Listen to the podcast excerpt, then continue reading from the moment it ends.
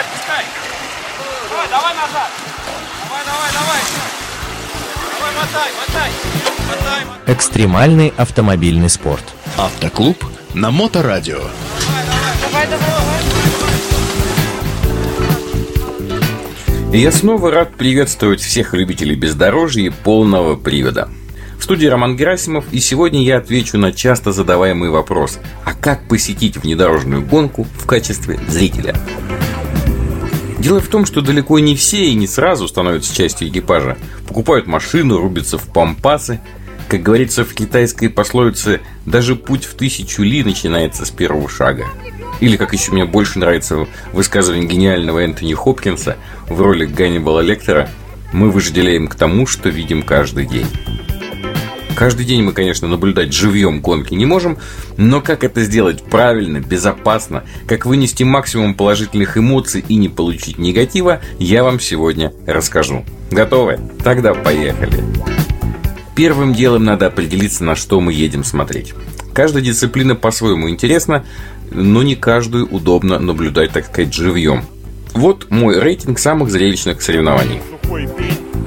На первом месте, да простят меня братья-трофисты, стоит джип Триал. И, конечно, я имею в виду только трассы, подготовленные профессиональными спортсменами. Потому что смотреть, как машина переезжает с бугорка на бугорок, неинтересно никому. Препятствия должны быть в меру сложными, разнообразными и выявлять разные грани профессионализма пилотов. Я никому не желаю зла, но давайте честно признаемся, что украшением любой гонки со сложным рельефом являются перевороты. Завораживает и восхищает. Это то самое, что так любит народ, ну, после хлеба. Но самое главное, помните, все трюки выполнены профессионалами, на специально подготовленных, в том числе с точки зрения безопасности, машинах. Должен вам признаться, я люблю смотреть джип Триал. Я люблю его снимать, но я не люблю в нем выступать. Как пела Вероника Дольна, то ли это болезнь суеты, то ли это боязнь высоты. Вот в данном случае, в моем, это боязнь высоты. Какие преимущества у Триала? Ну, во-первых, все происходит перед вашими глазами так сказать, в непосредственной близости. Достаточно занять место за лентой ограждения, поставить стульчик и наслаждаться действием. А, второе. Все происходит на небольшой э, по площади локации. То есть у вас все рядом. Вот здесь вы припарковались, вот здесь у вас там туалеты, вот здесь вас кормят шашлыком. Как правило, это все довольно организовано. Э, это удобно. Это удобно. На втором месте. А, на втором месте в моем рейтинге это кольцевые спецучастки на трофи-рейдах. Э, не самый часто встречающийся формат, однако он наиболее востребован зрителями, ну и можно понять почему. Тут же ситуация та же. Перед вами, как на стадионе, несколько часов кружат по жутким болотам несколько десятков экипажей. Можно болеть за кого-то одного, можно за мир во всем мире. Главное, это жутко интересно. А, настоящая борьба, динамика, постоянная смена позиций участников, визг лебедок, рев моторов, крики штурманов. Вы моментально погружаетесь в атмосферу внедорожного ада и пребываете там до конца заезда. Ну, Плюсы здесь, соответственно, схожие с триалом. То есть это небольшая трасса, которой можно подойти в любом месте. Это возможность постоянно менять позицию для наблюдения. Ну и все службы лагеря у вас под боком. Ну и на последнем месте внедорожное ориентирование.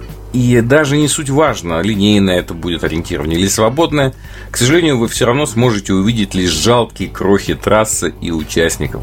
Хвала небесам, если организаторы сделают рядом с лагерем так называемый зрительский спецучасток, где какое-то время побарахтаются экипажи. Но опять-таки, удовольствие это временное, а дальше они все-таки уедут в леса и уже до самого финиша.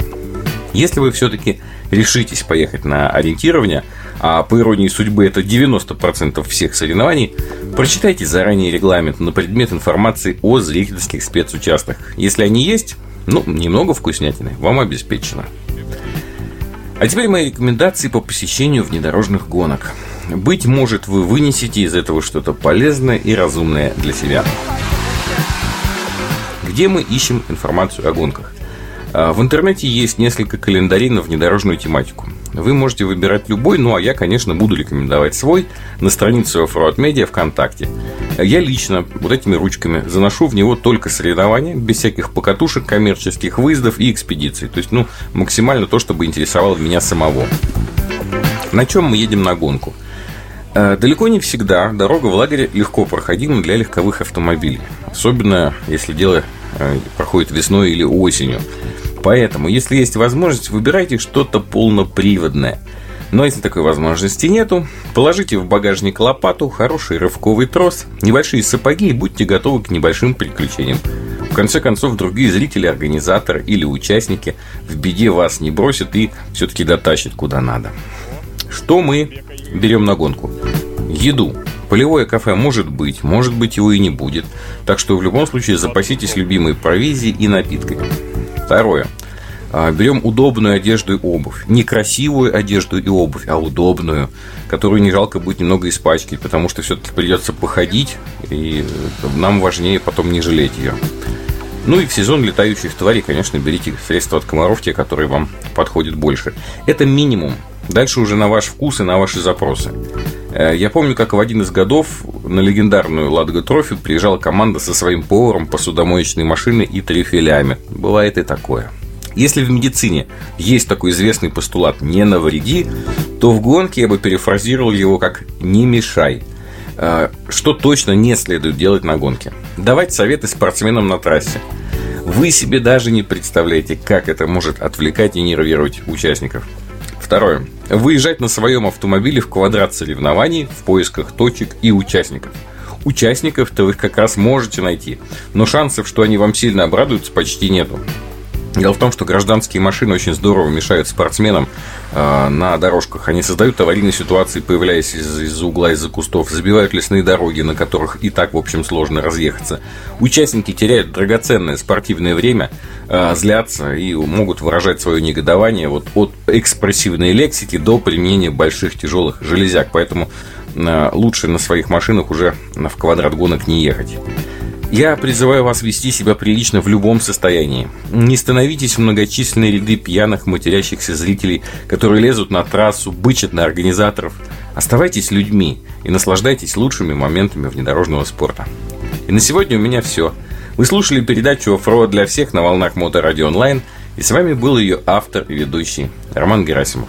До новых встреч в эфире. А, да, вы это, уже такой грязный, смотри, весь мокрый. Практики без здоровья. Автоклуб на Моторадио.